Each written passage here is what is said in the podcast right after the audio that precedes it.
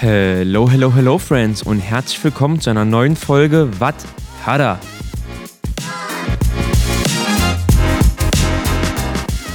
Ich glaube, er hat in den letzten fünf bis sechs Jahren mehr Länder und Städte gesehen als ich mit meinen 26 Jahren. Er ist Selfmade Schmuck- und Modedesigner und lebt seit mehreren Jahren das Motto Goodbye Deutschland. Wie Felix dazu kam, hört ihr in dieser Folge bei Wat Hada.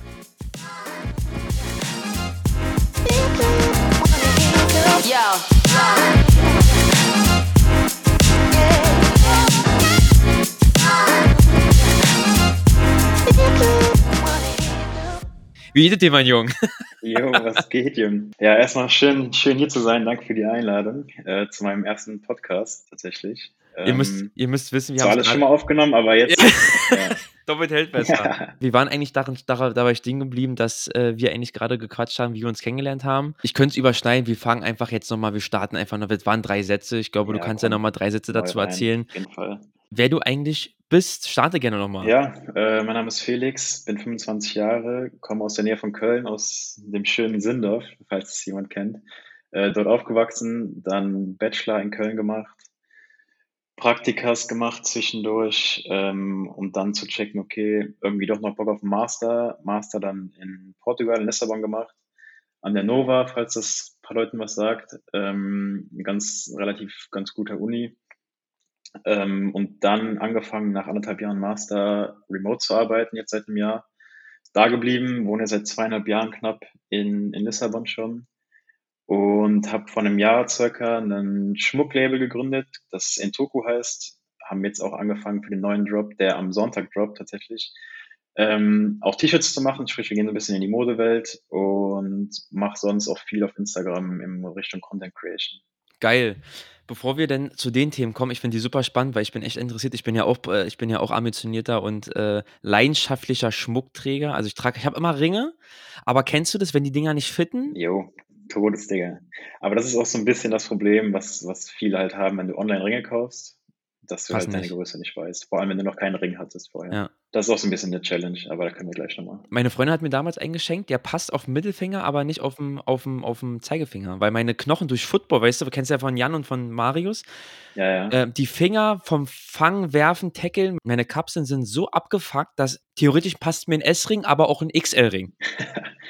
Ja, ist nicht so einfach tatsächlich mit den Größen. Aber wie, wie, wie, wie, ich muss den Bogen nochmal spannen. Du bist dann in, in Lissabon, hast du studiert, hast da auch eine Wohnung gefunden. Aber wie, also kannst du ja mal vielleicht mal erzählen, wie fing das so an? Also ich stelle mir das so vor, ich habe ja wie gesagt auch studiert, habe ich ja gerade schon in der anderen Aufnahme erzählt. Aber ich stelle mir das schon krass vor, wenn du einfach in ein anderes Land fliegst, da die eine Wohnung organisierst. Du kannst ja vielleicht mal so ein bisschen erzählen, wie da so der Alltag aussieht mit Wohnung finden, Miete, vielleicht wie die Leute so drauf sind, weil Lissabon warm, geiles Wetter. Ähm, ja, genau. Also ich hatte, hatte die ganze Zeit mir die Frage gestellt nach dem Praktikas, ob ich überhaupt noch einen Master machen soll, ob sich das lohnt. Und ein Kumpel von mir war ja schon ein Semester da in Lissabon. Meint halt, es ist ein Traum, weil du halt halt geiles Wetter, du kannst bist direkt am Strand, kannst surfen gehen. Eigentlich genau die Sachen, die ich halt gerne machen würde, ähm, neben dem Studieren natürlich. Dann sind wir im Endeffekt mit vier Jungs aus Köln alle. Ich kannte drei davon, äh, zwei davon kann ich schon, den dritten habe ich in Ford kennengelernt, haben uns eine Wohnung da gesucht. Der Kollege, der schon da war, hat sich die Wohnung angeguckt. Es war 2020, sprich, es war genau Corona-Hochzeiten eigentlich.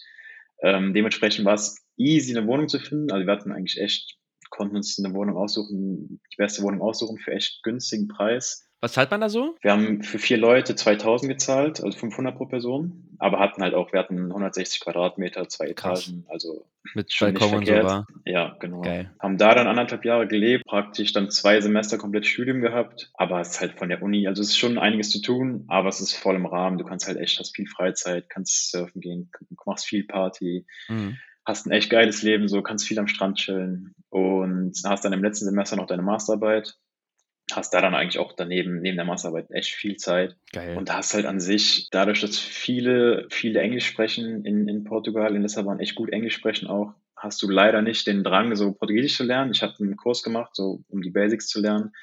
Aber da bleibt man halt nicht dran, wenn man es nicht muss. Mhm. wenn man jetzt nicht die krasse Motivation dazu hat. Ja, und ansonsten der Alltag war da echt, echt ziemlich entspannt und habe dann gesagt, okay, ich, ich sehe mich hier eigentlich schon eher als in Deutschland gerade. Und dann versucht halt einen Remote-Job zu finden, den auch gefunden letztes Jahr und jetzt seit einem Jahr dann da am Arbeiten und nebenbei halt so ein paar andere Sachen. Ach krass, du arbeitest noch fest. Das wurde mir zum, äh, das wusste ich zum Beispiel gar nicht. Ich hatte mich ähm, während der Masterarbeit echt viel mit dem Thema Blockchain, NFTs und so beschäftigt und dann da geschaut, was es so gibt in Deutschland.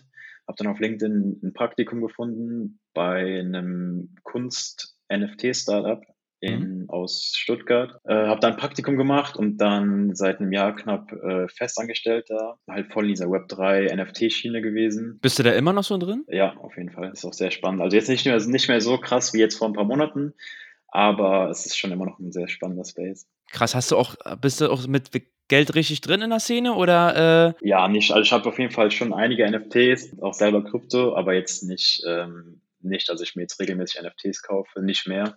Mhm. Ähm, Krypto kaufe ich mir immer noch wöchentlich eigentlich, weil ich schon Ach, echt, ja? glaube. Ja. Und habe jetzt aber da jetzt nicht Unmengen an Geld drin, sondern immer so ein bisschen. Ich habe das, ich habe vor, glaube ich, zwei, drei Jahren mit Aktien angefangen. Ist geil, dass du das erzählst. Habe ich vor zwei, drei Jahren mit ETFs angefangen. Klassiker, Sparplan und gib ihm so. Jo, Weil für mich auch, war ja. das immer so fliegende Kühe.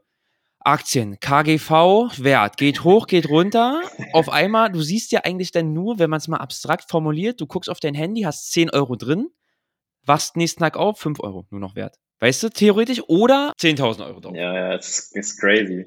Deswegen ist halt so ein, so ein ETF-Sparplan eigentlich auch das Einzige, was ich an Aktien habe, weil du da halt einfach relativ sicher eigentlich jede Woche, jeden Monat Geld reinfeuern kannst. Mhm. Und es sich ja über die letzten Jahre schon rentiert hat auf jeden Fall. Krypto ist natürlich ein anderes Thema, weil es halt viel mit den Tokenomics und auch Marktlage generell zu tun hat und viel Spekulation auch und es halt auch viel davon abhängt, was halt die großen Leute, die großen Wallets sozusagen machen, die halt viel, viele Token haben.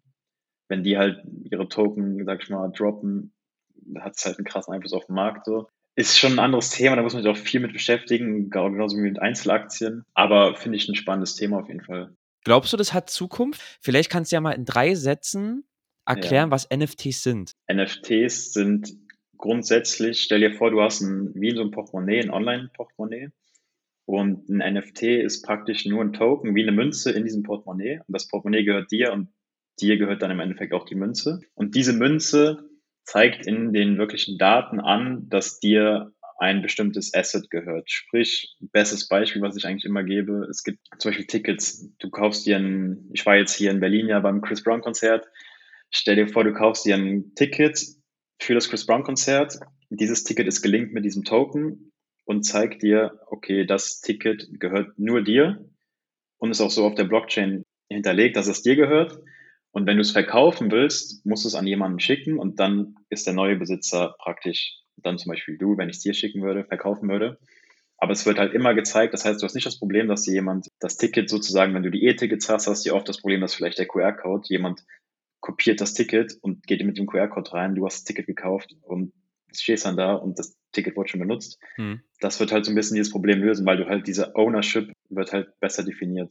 Das okay. ist so grundlegend. Das NFT-Ding, da gibt es jetzt viele Themen, da kannst du noch so weit ausholen, da können wir vielleicht nochmal eine zweite Folge drüber machen. Ja, ja ist so. Aber es ist spannend und glaub, also glaubst du, das ist, hat, ist in, für die Zukunft ein Thema? Ich glaube schon. Gerade, es sind halt schon viele, viele große Firmen, die da drin sind, sei es Gucci, Adidas, ähm, Starbucks, sind echt viele Firmen, die drin sind. Kommt so ein bisschen auf den Use Case an. Also viele haben es halt damit verbunden, dass du halt irgendwelche Comic-Bilder kaufst und damit 10, 100x Gewinn machen kannst, was tatsächlich vor ein, zwei Jahren so war. Aber so ein bisschen dieser Use Case, wie zum Beispiel mit den Tickets oder mit Flugtickets, sowas ist halt so eine Sache, die sich auf jeden Fall, glaube ich, durchsetzen wird. Das wird dann nicht unbedingt als NFT gekennzeichnet, sage ich mal, weil dieser Name auch so ein bisschen verrufen ist schon, sondern einfach, es wird halt Standard werden, denke ich mal, dass du halt einfach dieses Ownership-Thema, dass du halt deine Sachen wirklich ownst. Das ist so ein bisschen dieses Ganze. Ja. Du, wenn es auf jeden Fall zukunftsträchtig ist, dann äh, warum nicht? So, also ich wer weiß, wer kann in die Zukunft gucken. Ich glaube, damals hätte auch keiner gedacht, dass Bitcoin auf einmal jetzt, ich kann den aktuellen Kurs nicht, aber über 35.000 Euro steigt einer. Überleg mal, du hast da mal aus dem Spaß ja, einer Schnapsidee mal ja 10 teilweise bei 60 sogar. Überleg mal. Ja, das ist schon ja. krass. Ja, krass. Okay, und dann hast du in Lissabon sozusagen äh, dein Studium beendet, hast da schön Party, Lifestyle, Surfen, Surfen geil, also gerade in, in, in, in äh, äh Portugal sehr geil. Und hast bestimmt da geile Sachen erlebt, immer gutes Wetter. Wie, wie hat sich so, also ich, ich bin zum Beispiel so wetterfühlig. Bei uns hier in Berlin Nieselregen, Sprühregen, grauer Himmel seit Wochen Wie hat sich das Wetter so auf dich ausgewirkt? Bist du so wetterfühlig? Ja, mega. Also, wenn du halt aufwachst, du hast halt wir haben halt jetzt eigentlich hast du ab Februar bis ja, bis Dezember hast du eigentlich dauerhaft mindestens so 20 Grad Boah, hör auf, Alter. und Sonne, fast. Gibt 'n Das anderes heißt, Feeling, du du wa? wachst halt auf und du gehst einfach auf 'n Balkon du hast halt Sonne und du bist halt direkt gut gelaunt, weil du halt nur geiles Wetter hast. Du kannst halt bist direkt am Strand und es ist halt es macht schon was mit dir. Und wenn du dann jedes Mal, wenn ich halt nach Deutschland wiedergekommen bin, was meistens immer so in den Wintermonaten war, weil dann halt irgendwie Weihnachten war oder Ja. irgendwie Geburtstage oder sonst was, war's halt immer arschkalt. Jetzt, wo ich in Berlin war, war's ja noch das ich war jetzt zum ersten Mal tatsächlich in Berlin.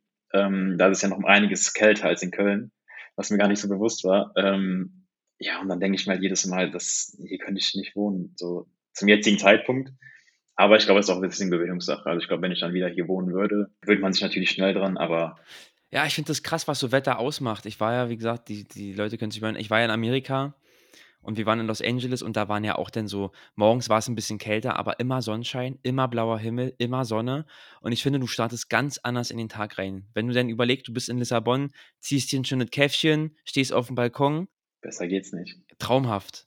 Aber das ist halt auch der Grund, warum die ganzen südlichen südlichen Länder schon irgendwie besser gelaunt sind. Also, allein die Lau Laune von den Leuten, die da wohnen. Das ist so 'n Thema, auch wenn man immer nach Deutschland kommt. Das sagen zwar viele immer, das ist so: „Jo, die Deutschen sind schlecht gelaunt“, aber es ist halt auch wirklich leider so. Aber es du kannst auch einerseits verstehen, so wenn du halt nur trist, nur grauen Himmel hast, das macht halt schon viel mit deiner Laune auf jeden Fall. Und wie sind die wie wie ist so das Leben da? Wie sind so die Fixkosten? Ist es da teuer zu leben oder ist es okay zu leben? Es hat Also sich sehr, sehr krass gewendet in den letzten 2 Jahren jetzt, seit ich da bin. Ähm, durch Corona war halt echt viel günstig. So Lebenshaltungskosten waren essenstechnisch 'n bisschen Tick günstiger als Deutschland. Sachen wie Kaffee und Bier krass günstig. Also, du kriegst 'n kannst dann Kaffee Espresso trinken gehen für 60 Cent, kriegst auch Bier für 'n Euro so. Wirklich? Ja, ja, es ist Boah. verrückt. Also, so Kaffee können die auch da egal wo du hingehst, da Kaffee also, du kriegst überall 'n guten Kaffee. Ja. Restaurants, wenn du zu den ehrlichen Portugiesen gehst, auch günstig. Wenn du jetzt natürlich zu den neueren Hipster-Cafés gehst, bezahlst halt auch für deinen Kaffee und, keine Ahnung, Avocadobrot dein bestimmtes Geld. Aber es hat sich halt krass entwickelt in den letzten 2 Jahren, weil halt Lissabon so 'n bisschen auf die Karte gekommen ist, finde ich. Grade im Bereich Remote Work, Mhm. weil halt jeder also, es ist halt so krass anschei ich habe jetzt noch 'ne Doku gesehen. Es kommen anscheinend jeden Monat 10.000 neue Remote Worker nach Lissabon. Und das Problem dadurch ist, dass die Mieten halt geisteskrank angezogen ja, werden. klar. Also, mittlerweile, ähm, werden eigentlich die ganzen Wohnungen nur noch über Airbnb vermietet. Wir hatten jetzt Glück, dass wir noch in unserer drin bleiben durften. Habe meinen Vermieter habe jetzt auch mal gefragt nach neuen Wohnungen, wie's aussieht, weil ich überlegt habe, vielleicht alleine zu wohnen oder vielleicht mit 2 Leuten, weil wir jetzt ja zu viert wohnen. Und in dem Zentrum, wo wir jetzt wohnen, kriegst du alleine unter 1.500 € nix. Das ist ja wieder in Und Berlin. das ist halt wenn du überlegst dann ist halt wenn du überlegst, ähm, dass der Mindestlohn in Portugal ist, äh, ich glaube 3 oder 4 €. Dementsprechend verdienen die Portugiesen vielleicht ihre 700, 800 € Mhm. netto. Mhm. Und krass. dadurch müssen die halt alle aus'm Zentrum rausziehen. Es kommen nur noch Expats rein. Fuckt die bestimmt auch ab, wa? Todes. Also, deswegen hast du auch viele Demos, viele Leute, die sich halt darüber beschweren, was ja auch verständlich ist, weil wenn du in Lissabon keine Portugiesen mehr wohnen hast, das ist halt auch nicht der Sinn der Sache eigentlich. Ja, aber das ist ja echt also, krass, dass das auch in anderen Städten so zunimmt, weil wir haben's ja ich kann ja nur von Berlin reden. In Berlin ist ja auch Mord und Totschlag, was Wohnungsmarkt angeht. Ich weiß nicht, wie viel du davon mitbekommen hast, aber bei uns ist ja wirklich die Mieten exorbitant teuer. Du musst dich und das ist ja auch mal das Ja. Geile, liebe ich auch, ImmoScout. Du suchst 'ne Wohnung, kriegst 'n Vorschlag, machst 'n Suchradar, kriegst 'nen Wohnungsvorschlag über E-Mail und dann musst du aber bei ImmoScout Premium abschließen für 30 € noch mal. Top. So, damit fängt's mal an. Und erst mal überhaupt 'n Wohnungsradar so zu bekommen, wo noch was frei ist, so. Und wenn du deine Wohnung hast, zahlst du arschviel Geld, wenn du im Zentrum bist. Du kannst dann natürlich auch aus außerhalb ziehen, dann kann man schon wieder überlegen, ob man sich 'n Haus kauft. Ja, spannendes Thema, krass, ja, muss Ich habe gesehen, da wird auch viel viel Wohnungen getauscht, ne? Also Ja, Ta will ja Tauschwohnung seine Wohnung krass. abgeben, sondern nur tauschen, ne? Nur Ja. tauschen, Tauschwohnung, immer Tauschwohnung, klar. Du, kann man Glück haben, aber es ist schwer. Aber ist interessant, dass du das erzählst. Ich glaube, jeder, äh, will mal so 'ne Erfahrung machen mit woanders in wärmeren Städten wohnen, leben, aufwachen, mal so 'n Lifestyle führen. Hast du denn trotzdem so Heimweh oder sagst du: „Ey, easy, Alter, ich fliege dahin und geil und zu Hause ist egal?“ Heimweh in Bezug auf Family und Freunde auf jeden Fall. Deswegen bin ich auch öfter mal hier wieder und einfach Freunde und Family zu sehen. Aber jetzt Heimweh nach Deutschland auf gar keinen Fall. Also, ich merke es jedes Mal, wenn ich wiederkomme, wie krass. Also man gewöhnt sich schnell wieder daran, wenn man so zwei, drei Wochen hier ist, kommt so ein bisschen in die Komfortzone wieder, aber sobald ich wieder in Lissabon bin, ist es halt wieder ein ganz anderes Leben. Und es Ja. ist halt schon, wenn ich halt die Option jetzt habe, weiterhin da zu bleiben, ist das auch eigentlich mein Plan, ja. Verstehe ich komplett. Berlin, Stichwort Berlin. Du warst jetzt das erste Mal in Berlin. Erzähl mal deinen ersten Eindruck. Wie ist er? Sei ehrlich, komm, hau raus, Ähm, ist boah, scheißegal. war so kalt. Es war, also, ich fand, abgesehen vom Wetter, fand ich es eigentlich ganz nice. Klar, ist jetzt, also Berlin hat, finde ich, null Charme. Es ist schon ein bisschen abgefuckt und auch dreckig und so. Aber irgendwie hat es auch was. Es ist halt ehrlich. Berlin ist, finde ich, schon sehr, sehr ehrlich. Ich finde, das boah, größte Abfuck ist auf jeden Fall, dass du von A nach B immer ewig fährst. Dass es Berlin einfach so riesig ist. Aber irgendwie hat es mir dann schon, auch wenn es halt so nicht so schön war und also die, die Stadt nicht gar nicht so schön und irgendwie alles auch viel los und so, schon irgendwie angetan. Also es ist schon, es hat so einen gewissen Flair, finde ich. Kannst auch gar nicht vergleichen mit Köln oder so, sondern Ja. es ist halt schon was ganz anderes. Ja. Aber so von den Leuten her und so, ich fand es schon ganz nice auf jeden Fall. Geil.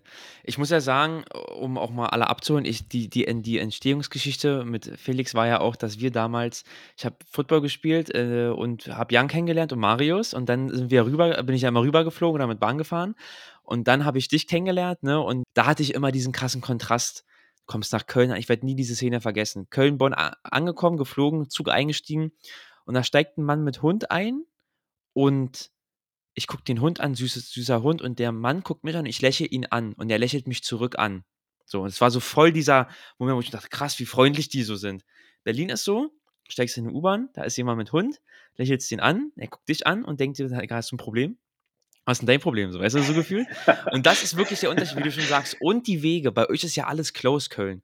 Von A nach B, klar, Ja. fährst du auch mal deine Strecke. Aber Berlin ist ja so, wenn du von der Arena, wo du warst, Mercedes-Benz Arena, wo Chris Brown gespielt hast, Mhm. nach, allein nach, keine Ahnung, nach Moabit, Charlottenburg willst und mit Bahn, bis du gelaufen bist, bis du in der Bahn bist, bis sie kommt, halbe, dreiviertel Stunde. Ja, ja. Ja, Digga, ich war ja auch in, ähm, wir, wir sind ja spontan noch in die alte Försterei zur Union gefahren, gegen FC. Ist ja auch am Arsch der Heide. Also, du wenn du überlegst, bekommen? Köln zum Stadion, äh, vor Ort tatsächlich noch. Nein!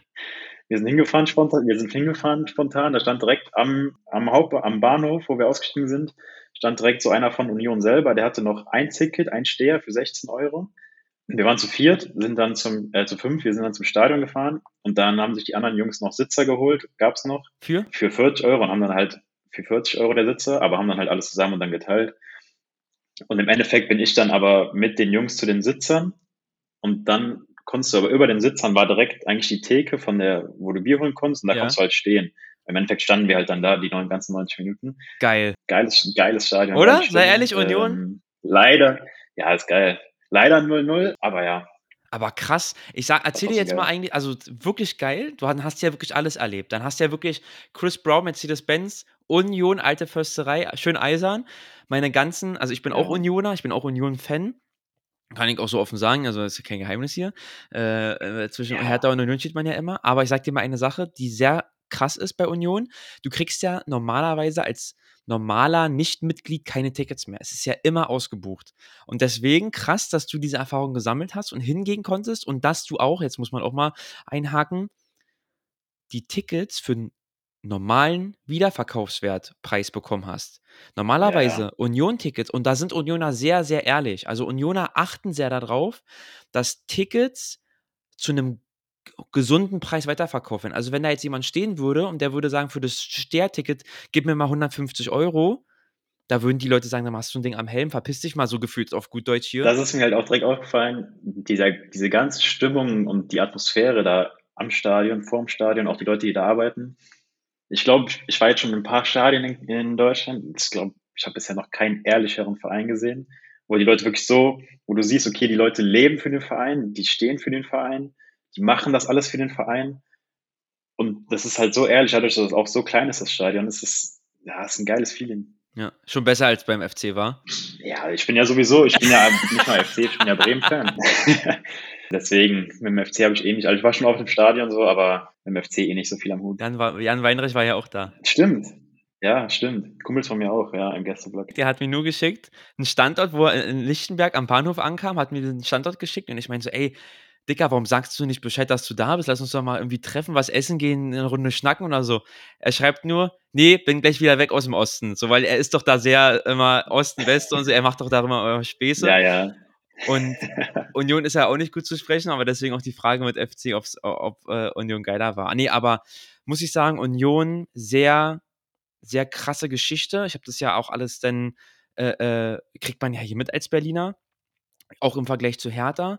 Und was man sagen muss, wie du schon sagst, sehr ehrlich, sehr aufrichtig, kleine Stadion, gute Stimmung, höfliche Leute, da sind immer Kinder, das ist immer ein, ein man, man hat ja so diese Vorurteile, viele, ja, das sind, klar, hast immer Schwarzschafe dabei, aber man denkt ja auch immer, also so Nazis, Ostverein, sind alle asozial, so hast du immer, aber an sich, du hast es ja miterlebt, als kann man eigentlich die Stimmung, wenn man da steht und eine Bockwurst und ein Bierchen trinkt, eigentlich top. Ja, ist geil. Auf jeden Fall. Mega gut.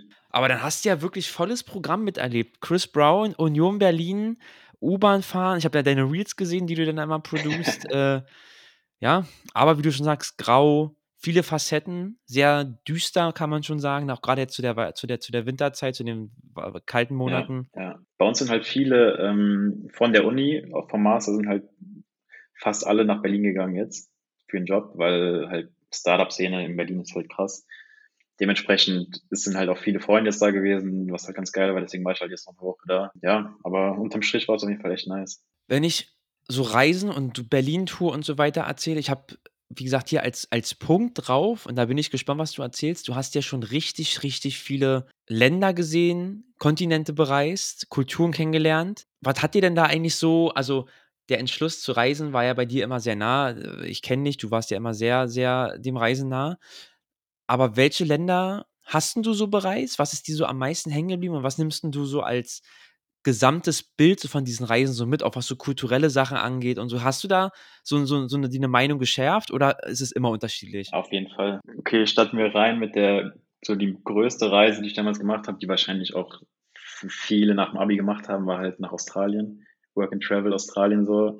Für die Deutschen, weil viele Deutschen Standardding. War da knapp neun Monate.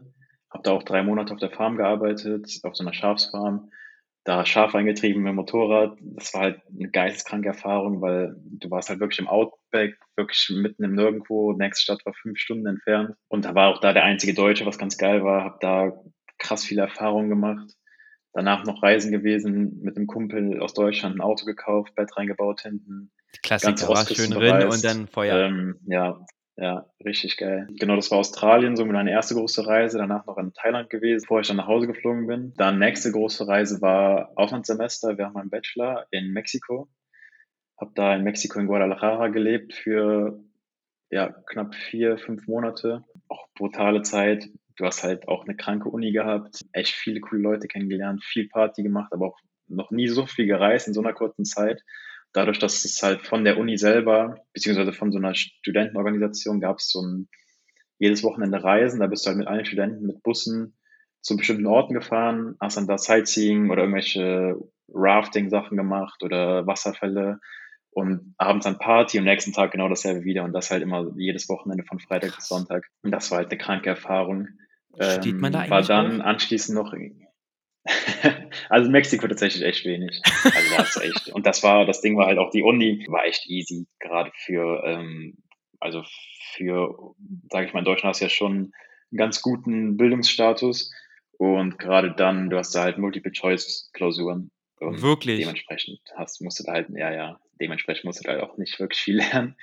Ja, deswegen, das war schon entspannt, aber eigentlich perfekt für so ein Auslandssemester. Danach noch einen Monat nach Kolumbien gereist, weil wir gedacht haben, okay, wenn wir eh in der, unten in der Ecke sind, wir haben noch was Zeit, bis das Semester wieder anfängt in Deutschland. Ähm, noch Kolumbien mitgenommen mit zwei Kumpels, auch kranke Erfahrungen, geile Sachen, geile Sachen gemacht, viel, ähm, viel Natur gesehen, viele Wasserfälle, ganz andere Kulturen auch wieder kennengelernt. Dann war praktisch, wo sind wir denn dann? 2018, dann war 2019, dann meinen Bachelor fertig gemacht, dann zwischendurch halt nur so ein paar Europatrips, so ein bisschen was gemacht, aber dann wirklich die große Reise war dann wieder Portugal länger. Und dann jetzt war ich im Oktober letzten Jahres, bin ich, habe ich meine erste Reise wieder außerhalb von Europa gemacht, war ich auf, auf Bali und auf Lombok. Das war auch ziemlich, ziemlich geil. Bali dann mit ein paar Kumpels zwei Wochen gereist, war dann eine Woche im Surfcamp auf Lombok Und ähm, es war auch eine ziemlich geile Erfahrung, ja. Und wenn du so rückblickend so ein bisschen guckst, was hat dir da so also, was ist dir so hängen geblieben? Ich kenne es ja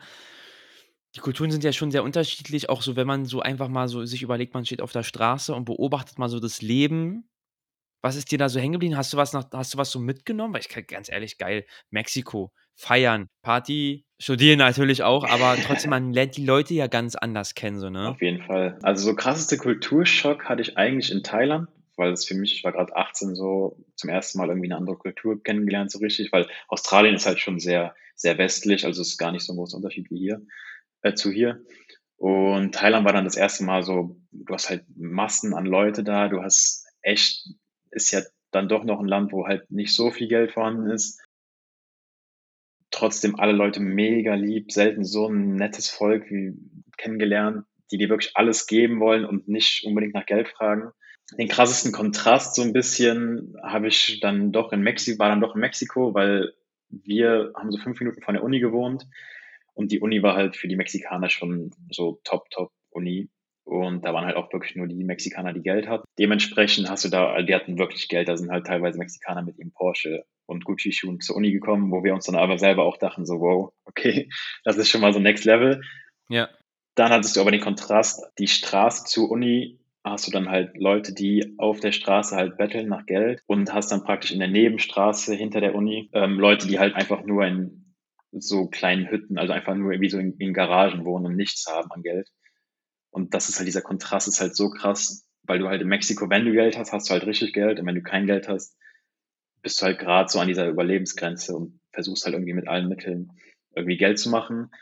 Trotz alledem sind halt die Leute todesnett und glücklich auch auf eine Weise. Und dann hat man halt immer diesen Gedanken, okay, wir haben in Deutschland ja gerade auch im Vergleich zu anderen europäischen Ländern ein sehr, sehr gutes Gehalt, ein gutes Leben, gerade auch was Versicherung und so alles angeht. Und trotzdem ist halt gefühlt keiner glücklich so. Und dann denkt man halt, okay, die Leute, die irgendwie weniger haben, schätzen halt dieses, diese Sachen, die die ja dann haben, einfach viel mehr, wo man sich halt jedes Mal nochmal bewusst werden muss. Also ich habe das halt selber natürlich, wenn ich dann wieder hier zu Hause bin oder auch in Portugal und da halt eine gewisse Zeit lebe, ist man sich halt gar nicht mehr so bewusst und schätzt, es auch gar nicht mehr so krass wert, was man eigentlich hier alles gerade macht und was man hat. Und das wird einem, finde ich, immer so bewusst, wenn man gerade in solche Länder wieder reist, ja. Ja. Ja, das krass, dass du es ansprichst, auch gerade in der Zeit jetzt. Bei mir hat sich auch so ein bisschen was getan. Und, ähm, wie du schon sagst, man lebt so in seinem Trott und tingelt so von Tag zu Tag und ist genervt, dass alles teurer wird und dass, keine Ahnung, man weniger Geld hat und dass das ist, dass hier was blöd ist, dass man vielleicht, keine Ahnung ach, weil jeder hat ja so seine eigenen Problemchen, aber wie du schon sagst, dass man halt einfach niemals so richtig ankommt und immer sich so rastlos fühlt. Ich glaube, dieses Rastlose haben viele, dass man immer so sich so denkt: „Was mache ich hier eigentlich? Ist es eigentlich gut, was ich hier so mache?“ Weiß man viel mehr zu schätzen, wenn man diese Erfahrung gemacht hat. Ich habe das irgendwie immer so trage ich das mit, weil diese also Themen wie Gesundheit und mit Dach über dem Kopf und Essen, Trinken zu haben, ist ja eigentlich schon das wichtigste Gut, was viele nicht haben. Und du fällst ja eigentlich in Deutschland auch sehr weich. Also, wenn irgendwas schief geht, du fällst ja ist jetzt einfach gesagt, aber du fällst ja sehr weich. In anderen Ländern, Mexiko, wenn du da fällst, dann fällst du auch vielleicht auf die Straße. In Drogenkartellen. Da ist halt das ist halt das Thema so, da hast du halt nicht viel. Da hast du auch vom vom Staat einfach keine Sicherheit und irgendwie irgendwelche Services, die du halt hier in Deutschland hast. Das ist halt eine ganz andere Welt. Hast du da hast du da Kriminalität gespürt? Hast du dich sicher gefühlt oder gab's Situationen, wo du dich auch mal sehr unsicher gefühlt hast? Das haben mich echt viele Leute gefragt, gerade nach Mexiko. Tatsächlich habe ich mich immer unnormal sicher gefühlt. Wir waren auch echt in ein paar dodgy Areas so, aber haben uns, haben mich immer sicher gefühlt. Es war eine einzige Situation. Da sind wir mit, waren wir in Palenque, das ist eine Area so in der Mitte von Mexiko. Da waren wir bei so Wasserfall-Trips, haben, das war so eine Rundreise vom, vom Hostel organisiert in so einem Kleinbus. Und da fährst du halt durch viele kleine, kleine Dörfer durch, um halt zu diesem Wasserfall zu kommen. Und die haben halt alle auch absolut kein Geld da. Und dann sind wir mit dem Kleinbus gefahren, wir saßen ganz hinten und dann war auf einmal eine Straßensperre, wirklich mit so Nagelbrettern. Und dann Leute vermummt, da waren locker 20 Leute draußen vermummt, halten den Wagen an, ziehen die Tür auf, rufen Gringos, Gringos, was ja dann die Amerikaner oder die Touristen sind in Mexiko und wollten halt Geld haben ich, der einzige Blonde in dem Bus, hat so meine Kappe an, ziehe so meine Kappe an, gehe so ein bisschen nach unten. Vorne saßen zum Glück Mexikaner, was schon mal gut war. Und die haben das dann auch für uns geregelt. Im Endeffekt hat dann jeder, glaube ich, den 10 Euro gegeben. Was ich dann aber auch bin ich ehrlich, denen gerne gegeben habe, weil du musst halt überlegen, dadurch, dass halt der Tourismus kriegt da so viel Geld von und die, die wirklich in dieser Area leben, wo es diese Wasserfälle gibt, die da wirklich mit dieser, mit dieser Area so verbunden sind, haben halt nichts davon, wirklich nichts. Dementsprechend kann man es verstehen, das ist halt leider dann so ein bisschen der Weg, wie die sich ihr Geld holen müssen. Es ist auch, die wollten auch keinem was Böse so. Im Endeffekt wollen die halt nur ihr Geld haben. Das war so die einzige, einzige wirkliche Situation, wo ich so ein bisschen Bange hatte, sage ich mal. In Kolumbien wurde ich tatsächlich von den Bullen abgezogen. Da kamen wir nach, nach dem Club noch, wollten wir nach Hause, haben die Bullen uns kontrolliert nach Drogen und dann hat er mir, hat er mein Portemonnaie genommen, aber hinter meinem Rücken, also ich musste mich umdrehen. Ich habe halt nur so gehört, wie er halt einen Schein rausgezogen hat und es war, glaube ich, ja, weiß nicht, 20, 30 Euro so, hat sich den eingesteckt. Ich habe ihn halt gefragt, wo der Schein hin ist. Die natürlich nichts gewusst von irgendwas. Ehrlich, ja? Ja, das ist schon alles auch ein bisschen korrupter. Ja, ja, es ist schon alles sehr, sehr korrupter. Aber gut, da machst halt auch nicht viel, so, ne? Dann gibst du denen halt gerne das Geld, so, weil da hast halt nichts zu sagen. Ja, ist krass. Ich habe auch letztens hier vom Football einen Kumpel von mir, der hat auch so eine Geschichte erzählt, der war auch in Afrika reisen und da gab es auch so eine Geschichte mit äh, Polizei, Bestechen und so weiter. Ich finde das so krass. In anderen Ländern ist es so normal. Mexiko, Kolumbien, auch afrikanische. Selbst in, selbst in Portugal. Ja, selbst in Portugal, selbst, selbst im europäischen Portugal. Raum. Ich bin noch mit sowas noch nie in Berührung gekommen, aber ich finde es so krass, wenn du einfach in der Situation bist, auch in dem Auto, dann halten die dich an, sind vermummt, haben vielleicht auch Waffen, so und du weißt ja nicht, lass die mal schlecht, also mit dem falschen Fuß aufstehen, die sehen, ach, hier ein Deutscher. Mir hat damals ein Kumpel vom Football auch erzählt, der war auf Bali reisen und äh, die Geschichte ist, ich krieg die nicht mehr voll, aber was ich weiß war, dass der auch in dem asiatischen Raum reisen war und da ist ja auch viel mit Piraten und so weiter und äh, ab und zu ja auch mal mit äh, Bus anhalten. Und der war irgendwo unterwegs, ich weiß gar nicht mehr, wo, ist ja auch egal. Auf jeden Fall wurde der vom Bus angehalten und dann stieg so ein, ein, ein relativ junger Mensch da ein und wollte halt alle Passports haben und Geld haben. Als sie den deutschen Pass gesehen haben, waren die so direkt so, oh, äh, nee, nimm mal zurück, nimm mal zurück. Und ich habe ihn halt so gefragt, ja, warum, okay. warum hat er denn deinen deutschen Pass zurückhaben wollen? Und er meinte, kann, kann jeder selber für sich interpretieren, aber er meinte, dass die Leute oder die, die, die so halt so solche Dinge treiben, vor dem deutschen Pass immer ein bisschen respektvoller sind, weil die wissen, egal was ist, so die Deutschen, die holen dich so raus. Die kommen mit Flugzeug, mit ADAC, gelber Engel, würden vielleicht andere Länder auch machen, aber weißt du, die haben da sehr zurückgeschreckt vor seinem deutschen Pass. Und das fand ich schon krass so zu Ja, das ist ein Ding. Deutschland hat halt echt, Deutschland hat irgendwie international echt ein krasses Standing so. Also ja. auch wenn du, egal in welchen Ländern du bist, wenn du sagst, du kommst aus Deutschland, sagen direkt alle, oh, viel Geld, irgendwie guter Status so. Mhm. Das ist, also irgendwie hat das so ein gewisses Bild noch bei den Leuten im Kopf. Und als du so gereist bist, es war ja dann immer sehr multikulti, das ist ja auch gerade heutzutage ein sehr, ein sehr, ähm, ja, interessantes Thema auf Reisen, finde ich, lernt man sich ja immer noch mal anders kennen. Warst du immer mit allen cool? Haben dich immer alle cool aufgenommen? Oder hast du da, ich spreche so diese Rassismus-Sache an, weißt du, du bist ja denn in anderen Ländern, andere Kulturen, sehr lange studiert und so weiter. Hast du da sowas erlebt oder waren die, egal wo du dich befunden hast, immer sehr offen zu dir und auch die mit den Leuten, denen du unterwegs warst? Oder hast du da irgendwas anderes gespürt? Nee, es waren immer mega krass offene Leute. Gerade, also gerade in Mexiko war es halt wirklich so, du gehst in den Club, wenn sobald du halt die sehen, okay, du bist irgendwie Europäer, du hast blonde Haare bestenfalls noch, kommst, kommst du halt direkt an der Schlange vorbei, kommst in den Club, Leute wollen kommen, Leute, Leute ziehen dich zum Tisch, sogar die Jungs, also es sind sowohl Mädchen als auch Jungs ziehen dich zum Tisch, wollen mit dir quatschen, geben dir Drinks aus, weil die halt einfach irgendwie, es ist ein bisschen was Spezielles für die, dass Leute halt, da sind nicht so oft blonde Leute oder Europäer, andere Leute aus Europa die wollen halt mit dir quatschen so, wollen dir irgendwie was ausgeben, sind halt alle super zuvorkommend. Und genau dasselbe ist eigentlich auch in Asien. Also du hast halt in Thailand und in Bali, was ich jetzt selber erfahren habe, sind halt Leute so zuvorkommend und wollen dir halt Sachen einfach ausgeben, ob, ohne irgendwie Geld dafür zu verlangen, weil die einfach so krass nett sind und einfach gerne Leuten irgendwie was schenken so. Das ist halt dann in anderen westlichen, also in Australien war es auf jeden Fall ganz anders, weil es halt ja komplett auch westlich geprägt ist. Da hast du sowas halt gar nicht und hast halt auch viele Leute, die halt nicht so cool sind oder wahrscheinlich auch viele, die halt Traveler und Backpacker auch nicht mögen. Du hast teilweise in Portugal halt jetzt dadurch, dass, was wir eben gesagt haben, mit den ganzen Mieten und so, dass halt die ganzen Leute reinkommen, sind halt die Einheimischen auch teilweise echt gegen, gegen ähm, die ganzen Leute, die halt da reinkommen und da wohnen auch, weil die halt ihren, sozusagen ihren Wohnplatz äh, verlieren. Aber gerade in so Ländern, wo halt der Tourismus eine große Rolle spielt, sind schon dann sehr, sehr zuvorkommend, was echt ganz cool ist. Und wenn du so Revue passieren lässt, du warst ja immer in Gruppen unterwegs, aber würdest du dir das auch alleine zutrauen? ich weiß nicht, warst du alleine reisen oder würdest du, wenn nicht, auch alleine reisen? Ja, ich war bin damals nach Australien zuerst alleine geflogen und war dann praktisch die ersten vier Monate, bis ich mich mit dem Kumpel getroffen habe, war ich auch alleine unterwegs. Mexiko war ich mit Kumpels, Bali bin ich hingeflogen, habe dann da Kumpels getroffen, war dann aber zum Beispiel auch im Surfcamp und so alleine.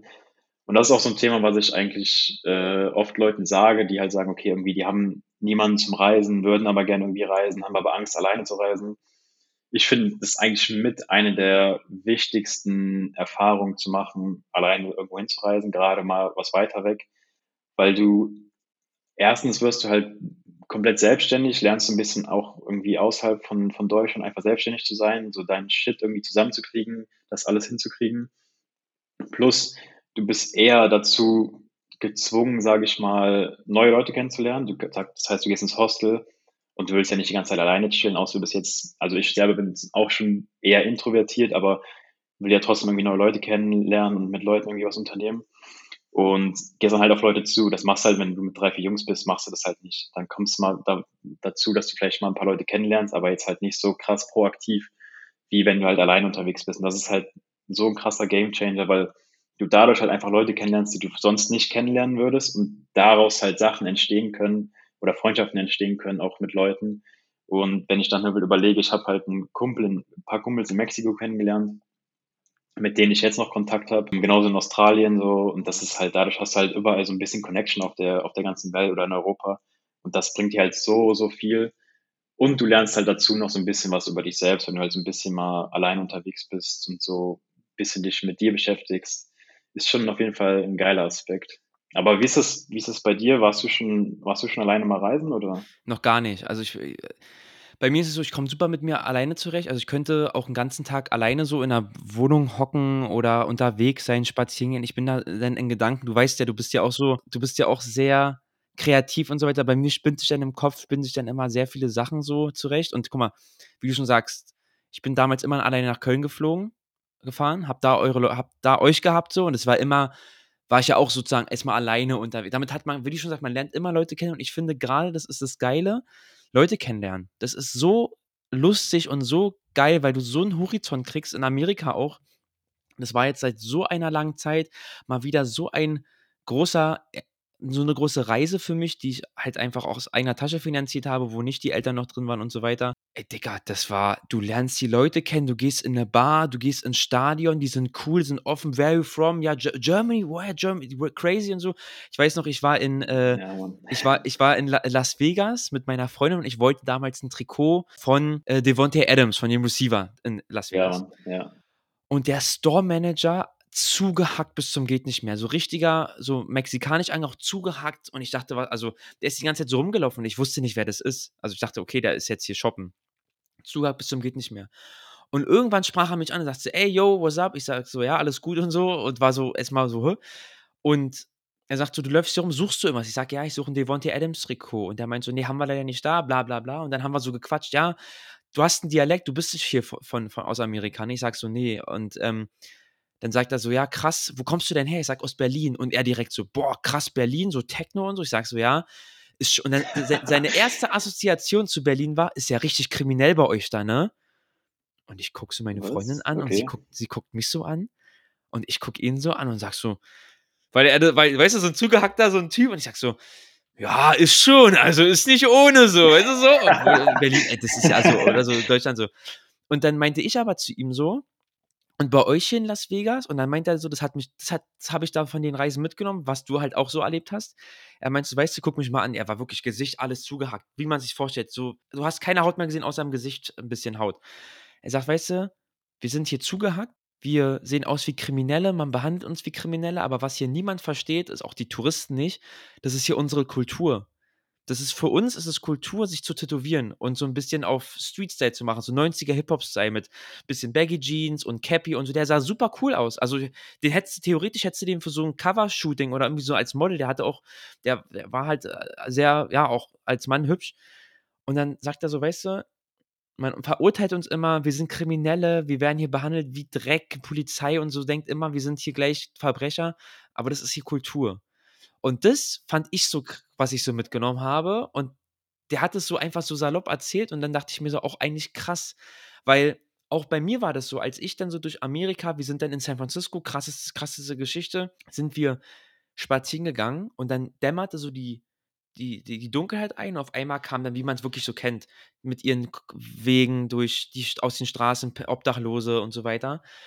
Und wir biegen dreimal rechts ab. Auf einmal waren wir in dem gefährlichsten, kriminellsten Bezirk von ganz San Francisco. Also es war wirklich, wirklich kriminell. Ja, das ist halt genau das Thema, was halt auch, was halt viele mit, mit Kolumbien und Mexiko halt verbinden, Kriminalität. So. Und gerade dadurch, gerade auch in Kolumbien, hast du halt durch diese ganze Vergangenheit, hast du halt auch so krasse Polizeipräsenz einfach in dem ganzen Land.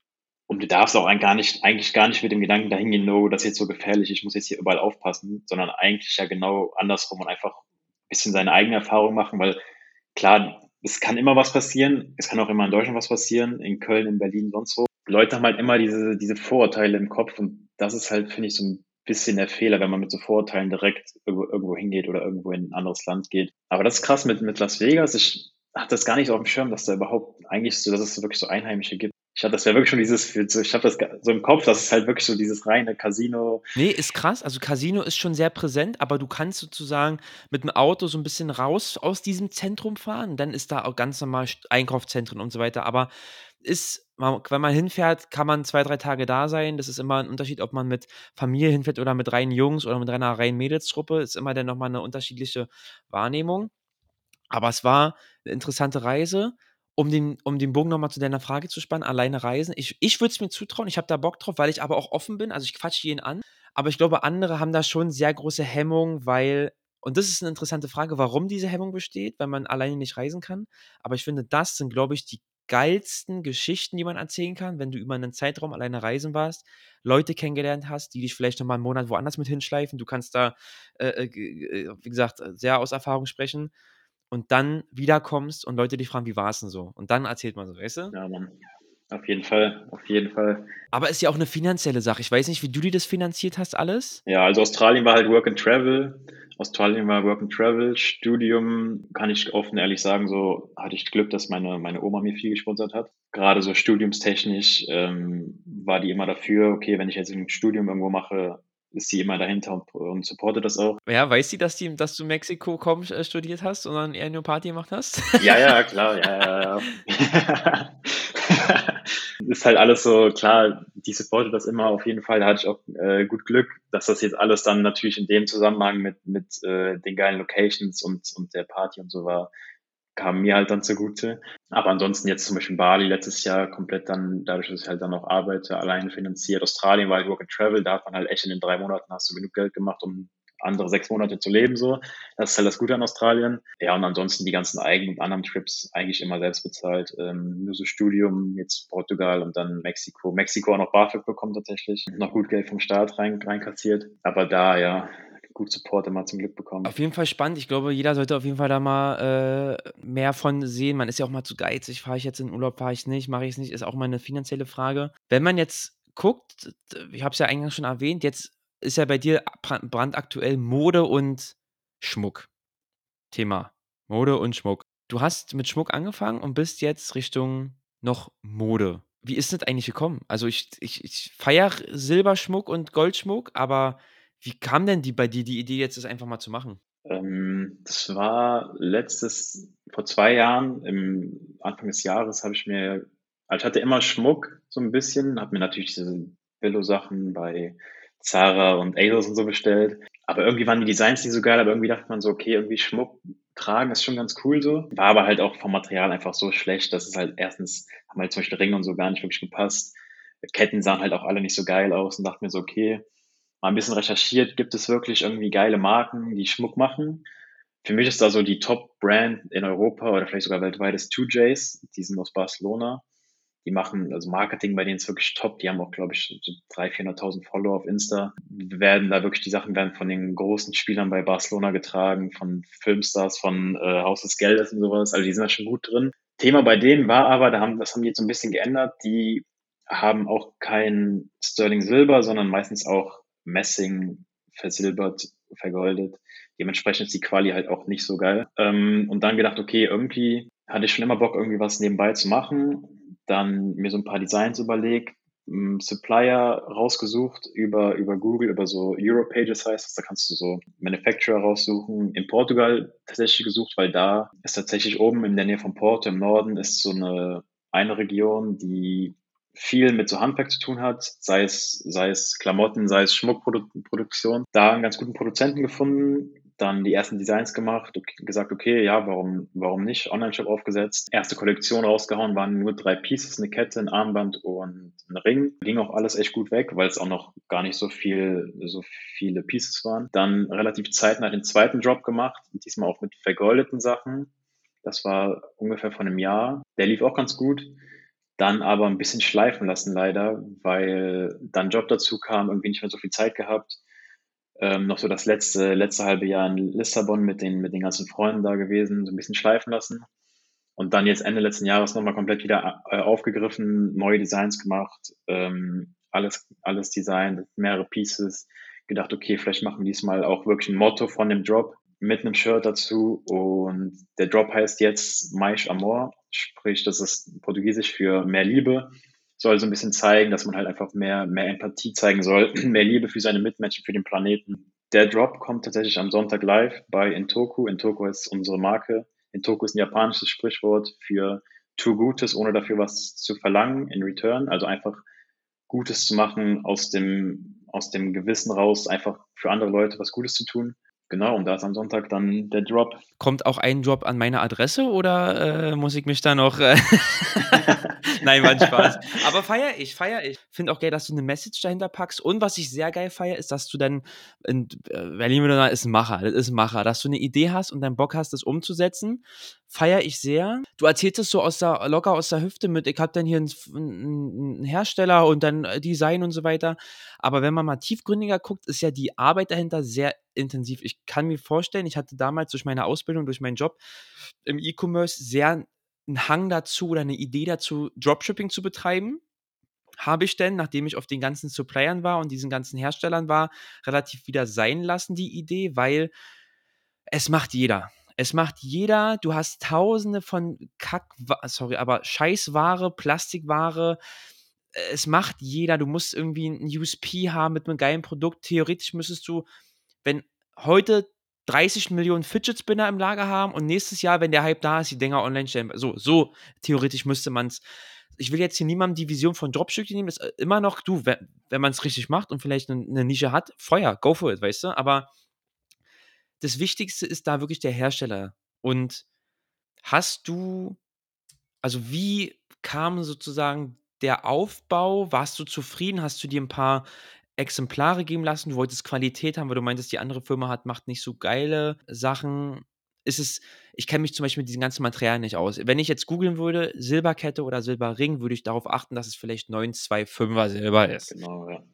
Ähm, also bei uns war das so, für mich war von vornherein klar, okay, wenn ich jetzt hier was mache, dann auf jeden Fall mit Qualität was der Grund ist, dass und relativ regional halt versucht irgendwie zu sourcen, was halt der Grund, warum Asien für, für den Schmuck auf jeden Fall direkt mal raus war. Hatte dann, tatsächlich war es wirklich der erste Supplier, den ich angeschrieben habe, Familienunternehmen aus der Nähe von Porto, habe denen die Designs geschickt, bisschen nachgefragt, was die so für, für Produkte äh, nehmen. Die haben benutzen 100% recyceltes Silber, tatsächlich aus Deutschland gesourced. Die benutzen auch wirklich nur Sterling Silber. Also ich habe ihn auch gefragt, macht es irgendwie Sinn, vielleicht was günstigeres zu nehmen, was aber auch irgendwie haltbar ist. Dann hat er mir auch gesagt, damit wirst du halt nicht glücklich. Im Endeffekt ist halt so der beste Standard in Silber ist halt 925er Sterling Silber. Sprich, das ist ein 92,5% äh, Silberanteil. Silber ist an sich sehr sehr ein sehr weiches Material, weshalb dann noch ähm, das alleine nicht ausreicht. Und deswegen ist auch Silber tatsächlich, wenn du dünne Silber, sag ich mal, du würdest jetzt eine ganz dünne Silberplatte dir machen lassen, ist die halt auch easy biegbar. Also es ist jetzt kein, kein stabiles Material wie zum Beispiel Stahl,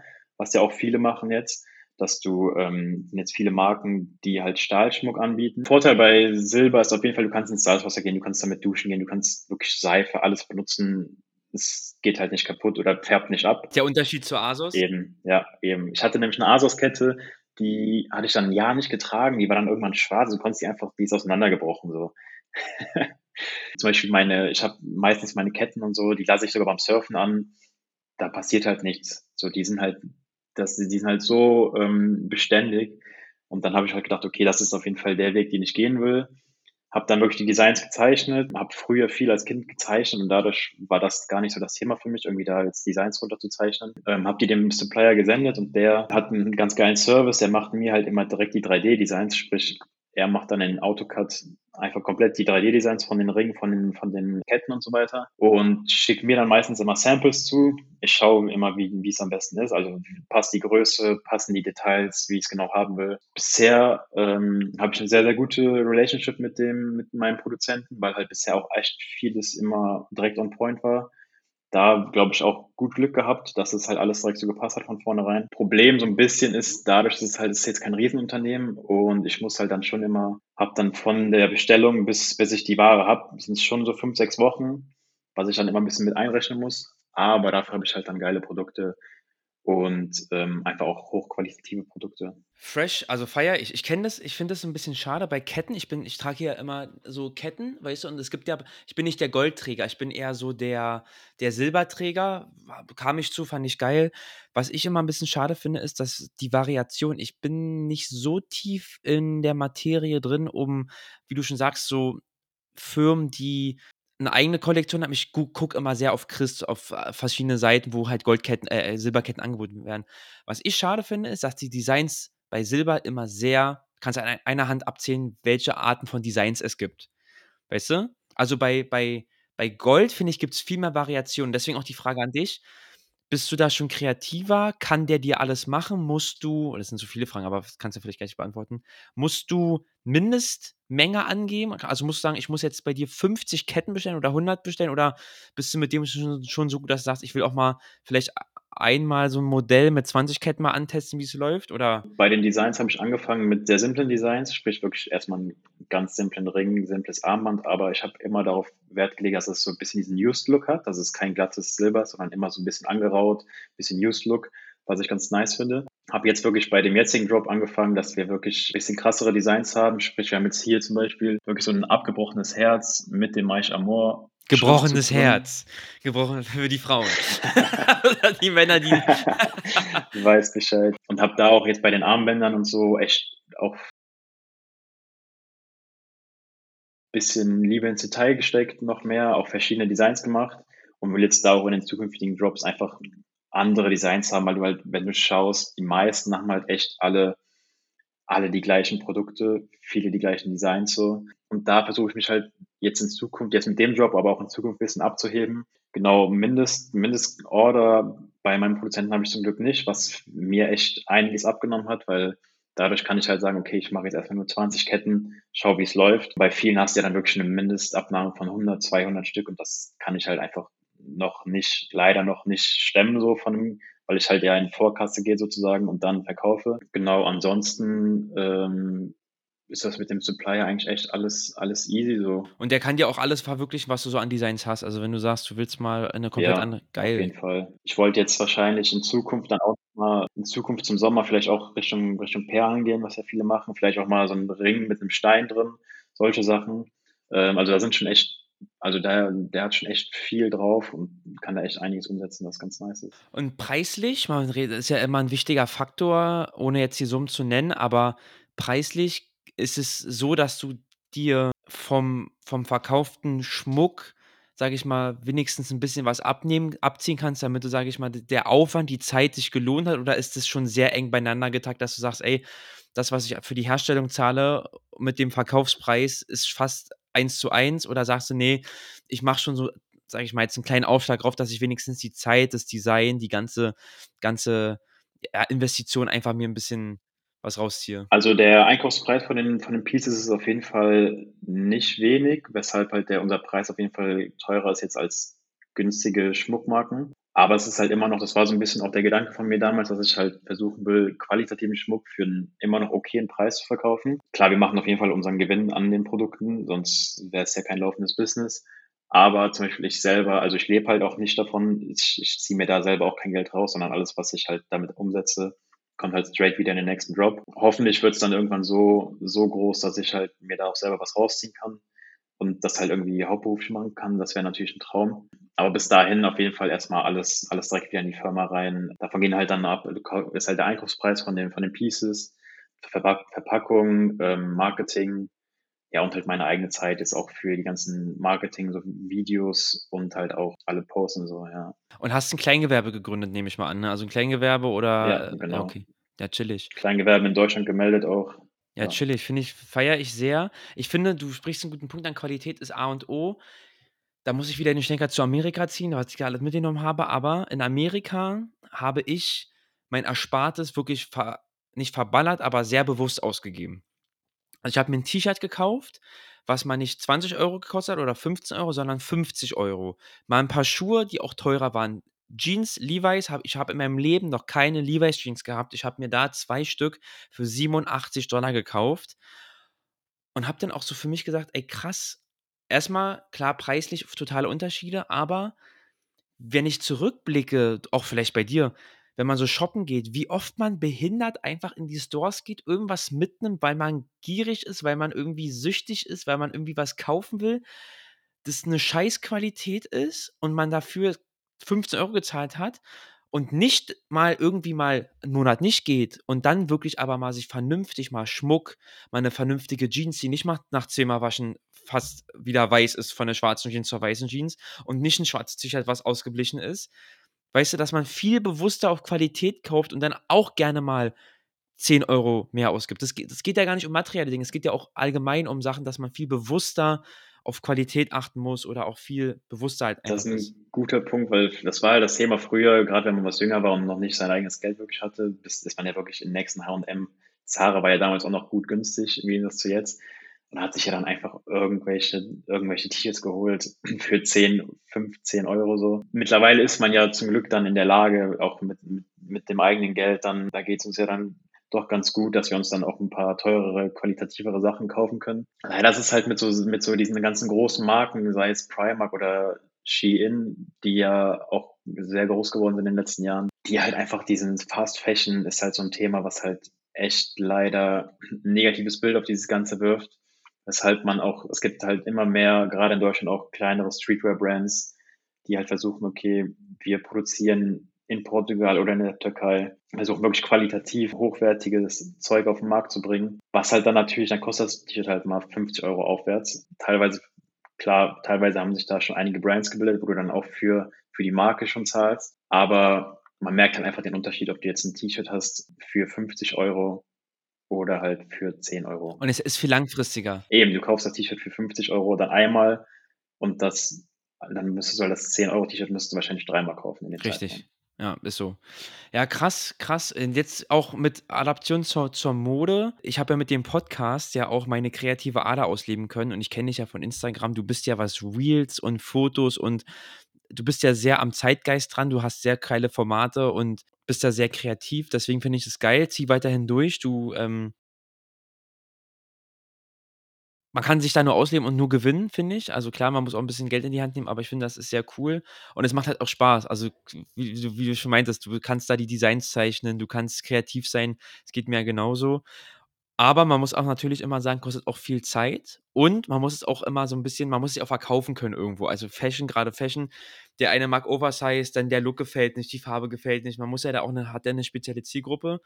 Bist du da völlig offen und sagst: „Ey, du designst das, was du worauf du Bock hast“, oder gehst du da schon sehr mit dem Trend mit? Ich würde schon sagen, dass ich versuche, auf jeden Fall mich 'n bisschen abzuheben von den anderen und immer versuche, so 'n paar Designs zu machen, wo ich halt also der Prozess ist eigentlich der, dass ich sage: „Okay, ich finde das Design geil“ und setze es eigentlich um.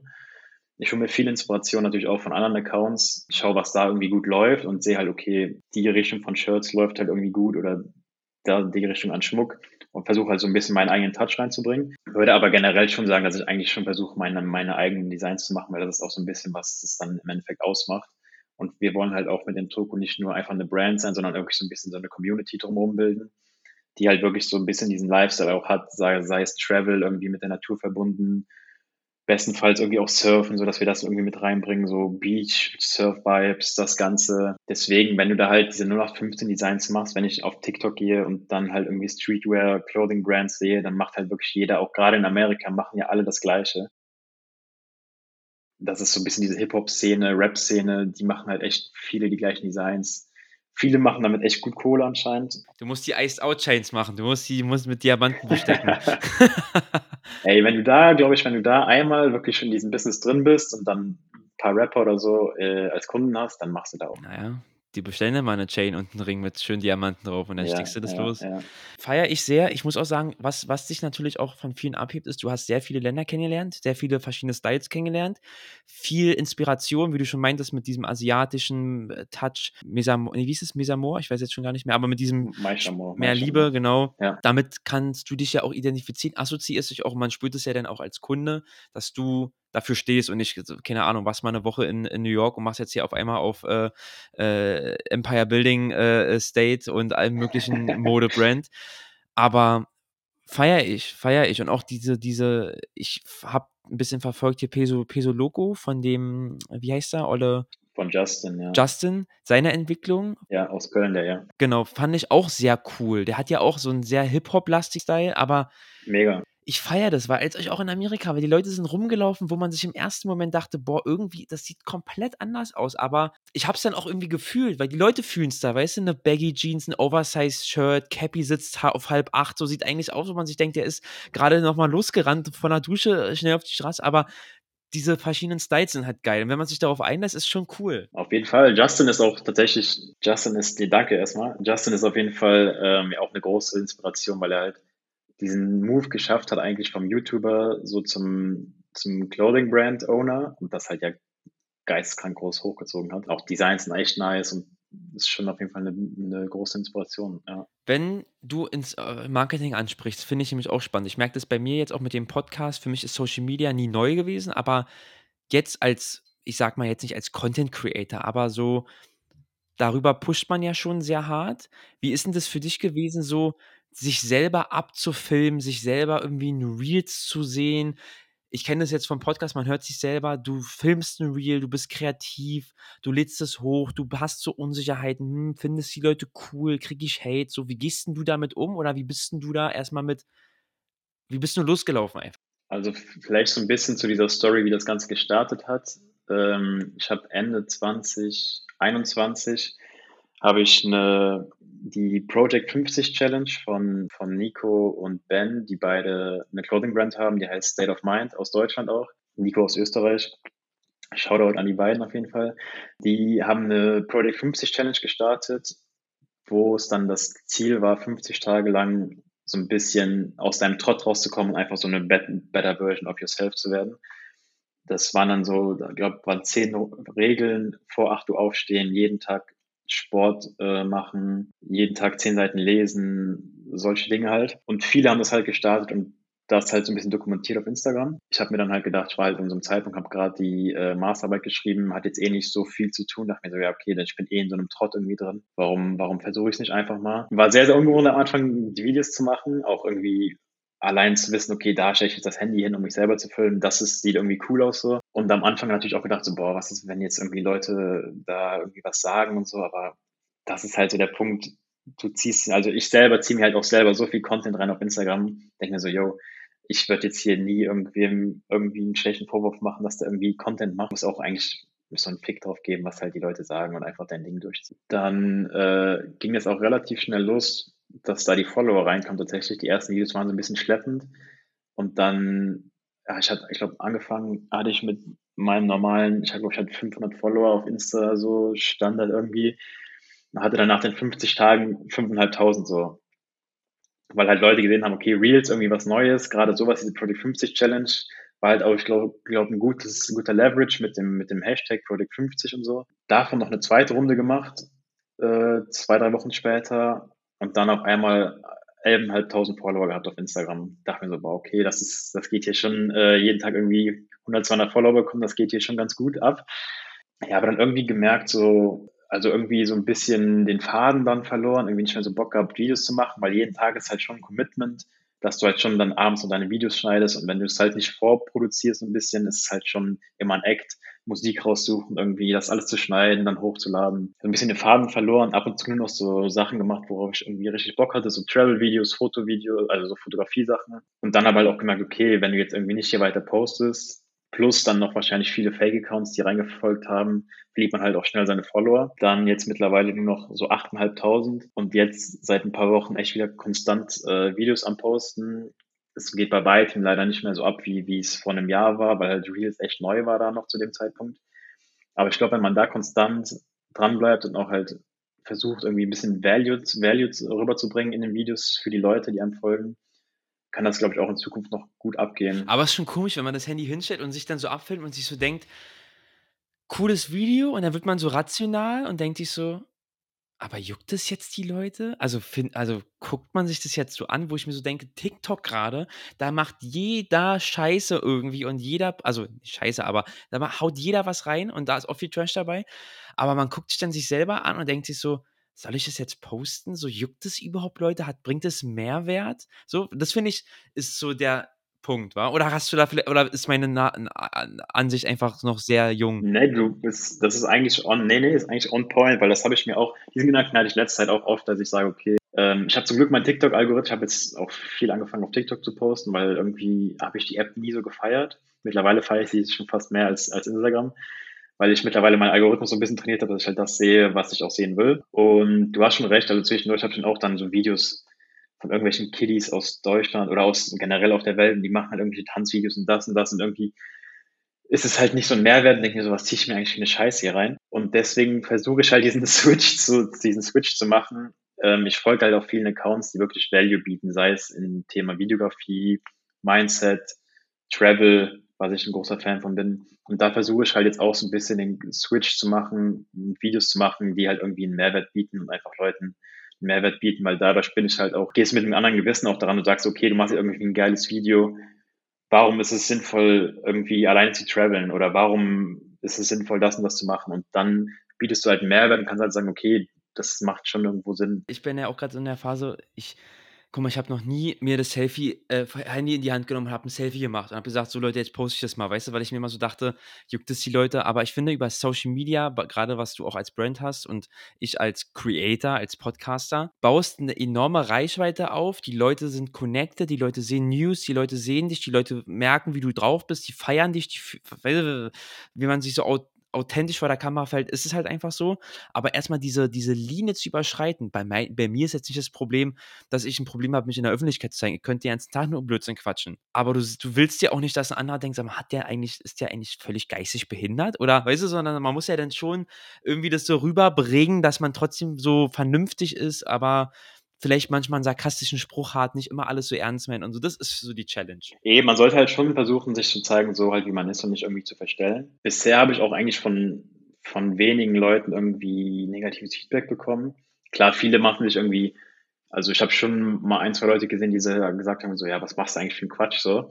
Aber dafür habe ich dann auch viele, äh, viele Nachrichten, viele, Nach viele Nachrichten bekommen, ähm, von Freunden oder auch von anderen Leuten, die halt dann geschrieben haben, so, yo, feier deinen Content mega, bleib da auf jeden Fall dran. Ich feiere deinen Content auch.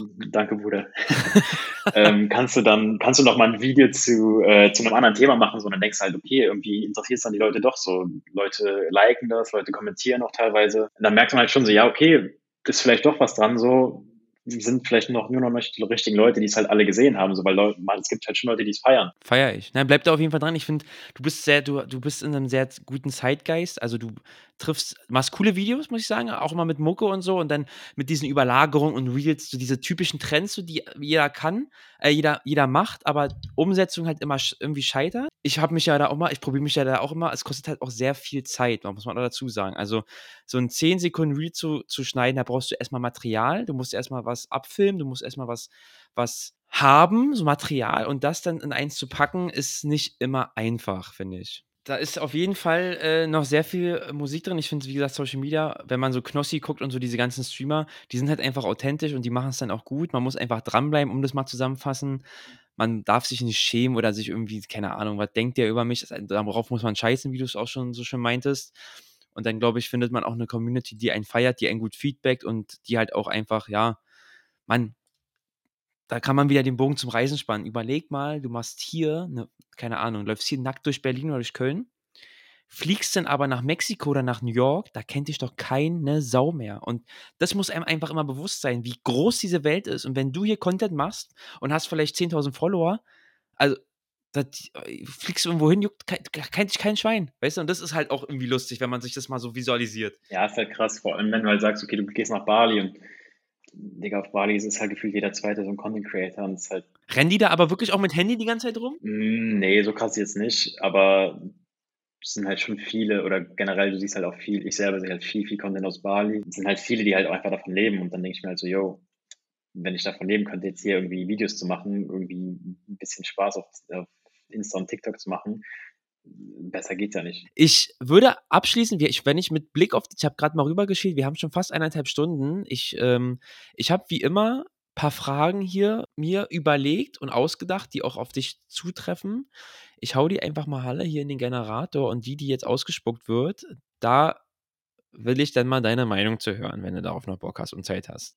Klar, Feuer los. Die Frage ist, wie gehst du mit Stress um? Boah, ist eine gute Frage, weil ich selber glaube ich, sehr viel Stress mir selber mache in letzter Zeit, gerade durch die Brand, durch den ganzen Content. Ich meditiere jetzt seit ein paar Wochen täglich, habe das so ein bisschen eingebaut in die Routine. Ich hab, bin generell ein großer Fan von so Routinen, mache halt morgens Stretching, Dehnen so ein bisschen oder danach halt Meditation.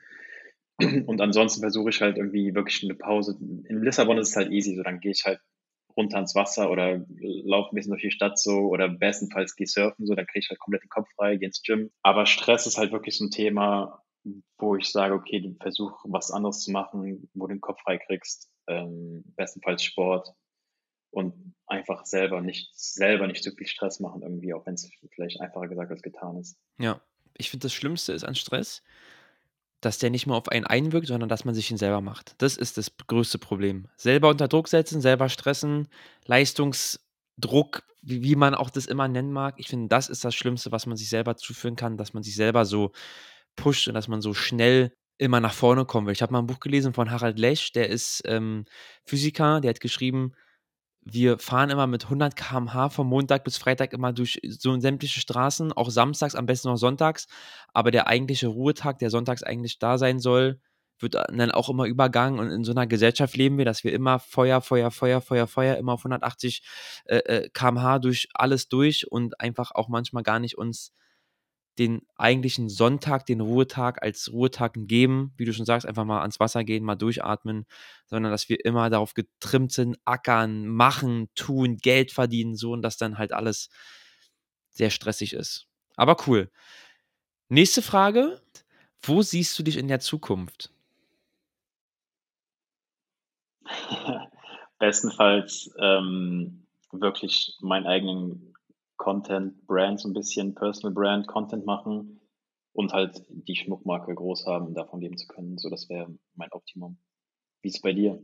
Wie sieht es bei dir aus? Ich sag dir ganz ehrlich, gerade schwimme ich ja zwischen, ich werde Podcaster und also weil mir das wirklich sehr Spaß macht. Und ich bin gespannt, wo diese Reise hinführt. Ich bin wirklich gespannt. Also mir macht es Spaß, mich mit Leuten zu unterhalten, mich die Geschichten kennenzulernen, die Sichtweisen kennenzulernen, Eindrücke zu adaptieren und für mich umzusetzen.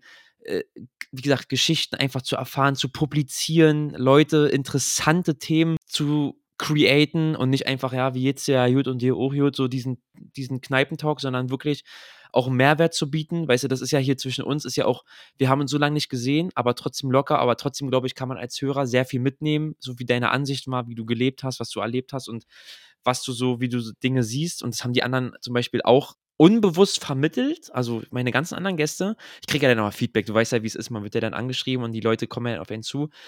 Und ich glaube, da sehe ich mich schon, also da fühle ich mich, ich, ich, ich, klar könnte ich auch einen Bürojob haben, von 9 to 5 Tippse und rein und Vertrieb und Marketing und Zahlen und äh, Umsatz und keine Ahnung sehe ich, ah, fühle ich nicht mehr so. Ich fühle schon dieses freie, eigenständige Machen. Mal gucken, wo der Weg hinführt, aber ich sehe mich schon da sehr Sport. Mal gucken, wie lange Football noch geht. Man, es wird ja auch nicht jünger. Ich will auf jeden Fall in der Zukunft weniger darauf achten, was andere über mich denken, wie andere mich sehen, dass diesen Skill verbessern und verfeinern.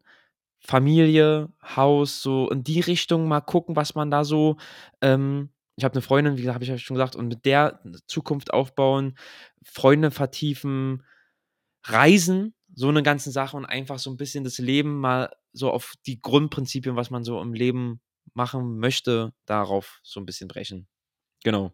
So. Was macht dich dankbar? Das ist eine geile Frage. Was mich dankbar macht, ist auf jeden Fall die Option zu haben, alles das zu machen, was ich machen kann, sei es jetzt finanziell von, von der Familie unterstützt zu werden, als auch einfach die Möglichkeit haben, generell im Ausland zu wohnen, im Ausland zu studieren, das ganze Reisen.